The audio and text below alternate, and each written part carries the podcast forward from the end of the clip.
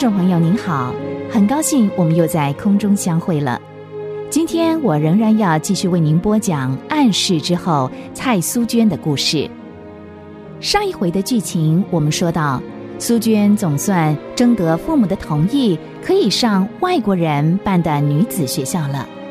可是不是上海的那一所学校，是南京城内一所创办不久的女子学校，创办人也是宣教士。苏娟一个人先去见了校长，校长是一个和蔼可亲的女洋人。校长一听她是南京总督的女儿，很惊讶。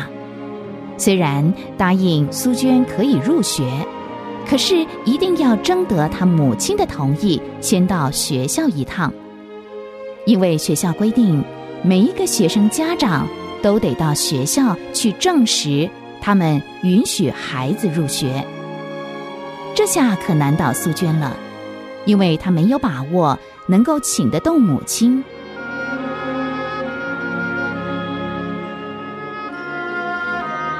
什么？杨婆子要我亲自去见她，当面告诉她是我答应送女儿进她的学校？哼，笑话！这是谁规定的？娘，您就答应吧，这是他们学校的规定。因为他怕有的学生没得到父母的同意，自个儿就去读，那样会惹是生非的。您就去一趟，让他们放心嘛。我看您就去一趟吧，您去了对七小姐有好处的，这样也可以让那些洋人明白，他们不可以欺负她，不可以拉她吃教。这娘，您答应吧。蔡夫人默默的注视着苏娟，心里还有点气。她气女学堂的那个洋婆子，气他们为什么要一个总督夫人到那么远的地方去看穷传道。可是看到七女儿对进洋学堂是这么的热衷，又不忍拒绝。哎，好吧，明儿一早我就去一趟吧。谢谢娘。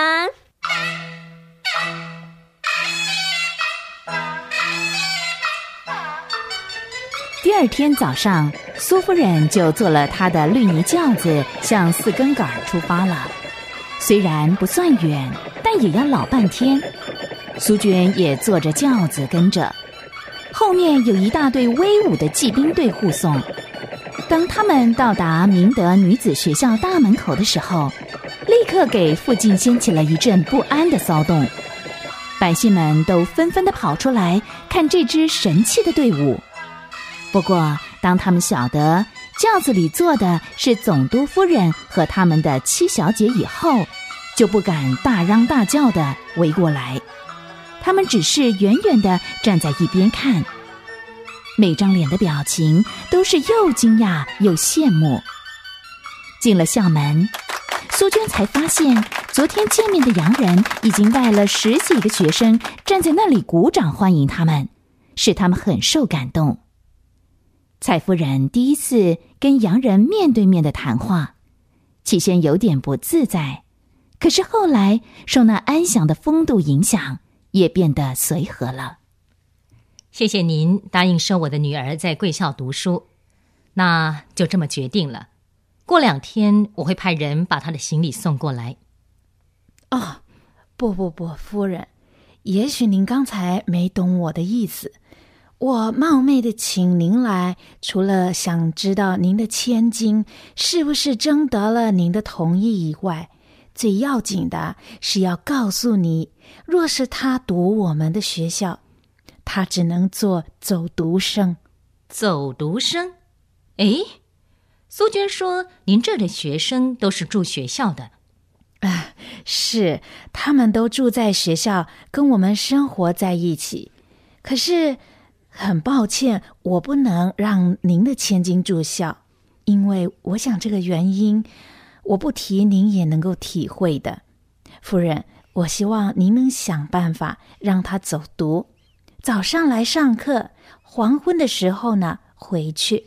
我觉得这样比较好。哎，我可以住校，呃，我不怕吃苦，他们吃什么我就吃什么，他们做什么我就做什么。苏娟，你少说话。啊，这样也好。要让他住校啊，他爹跟我也不放心。您这一说啊，我就安心了。我会叫人每天送他上学，接他回家的。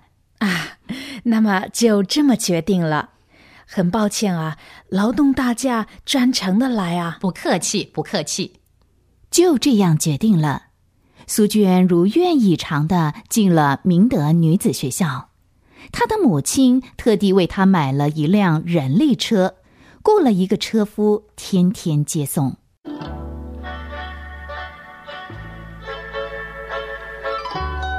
怎么样，七妹？上了一个礼拜的洋学堂，有什么心得啊？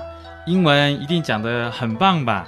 才开始呢，怎么能跟你比啊？再说，我这个想在今世学好英文没有希望的，也只有渴望来世啊换了个舌头再学精一点。嘿嘿，七妹，你可真会记仇啊！那我只是说着玩的一句话，你就这么认真了？我知道我的七妹一向有语言天才。学起英文啊，谁也比不上的。好啦好啦，八哥，别再挖苦人了。哎，说真的，上了一个礼拜的课，我有不少的感想呢。哦，说说看，什么感想？我觉得啊，那些洋人太自信了。嗯，他们再三的告诉我说，什么要学好英文啊，就得学读圣经。哦，如果不读上他们的圣经的话，就不能够算是受过真的教育。你听听有没有道理啊？嗯，那这么说，他们给你排的第一堂英文课上的就是圣经喽？这倒没有，记得第一节英文课上的是一只鹿在溪水旁的故事。嗯，我觉得很有意思哎。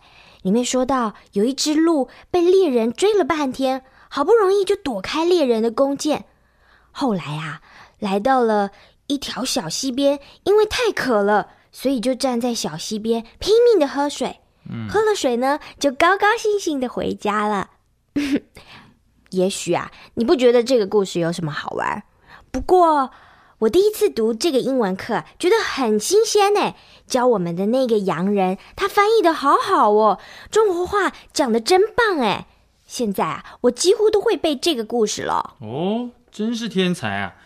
那教你们英文的这个洋人老师是男的还是女的？当然是女的喽。我们学校的洋人啊，全都是女的。嗯，不过校长的父亲也住在学校，人们都喊他李曼先生。校长是他的女儿，叫李曼玛丽，我们都叫她李曼女士。她亲自给我们上英文课耶。哦，嗯，你刚才说你觉得那些洋人说话太自信，说想要学好英文就非读圣经不可喽。说这个话的是不是你们校长？就是他。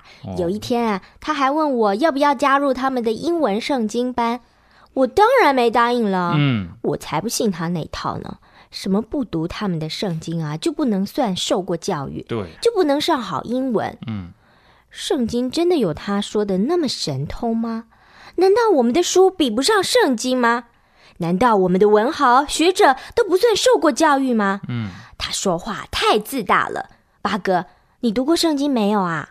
嗯，读过，可是我也觉得圣经没什么意思，我读不来。就是嘛，每一次在上课的时候啊，李曼女士总是要插上几句圣经的话。她说啊，我实实在在的告诉你这一类奇怪的话。嗯，她说啊，每当什么耶稣要说什么重要的话，往往都是用这句话做开头的，我听不懂。真没意思。不过呢，说起来，他说的话也有点道理。他们基督教的圣经啊，含义很深。想把英文学好，真的需要读读圣经哦。能把整本圣经都读通的人，英文底子就应该算不差了。兄妹两个人就这样你一言我一语的谈起个人对圣经的看法。看来他们的心距离圣经真理还远着呢。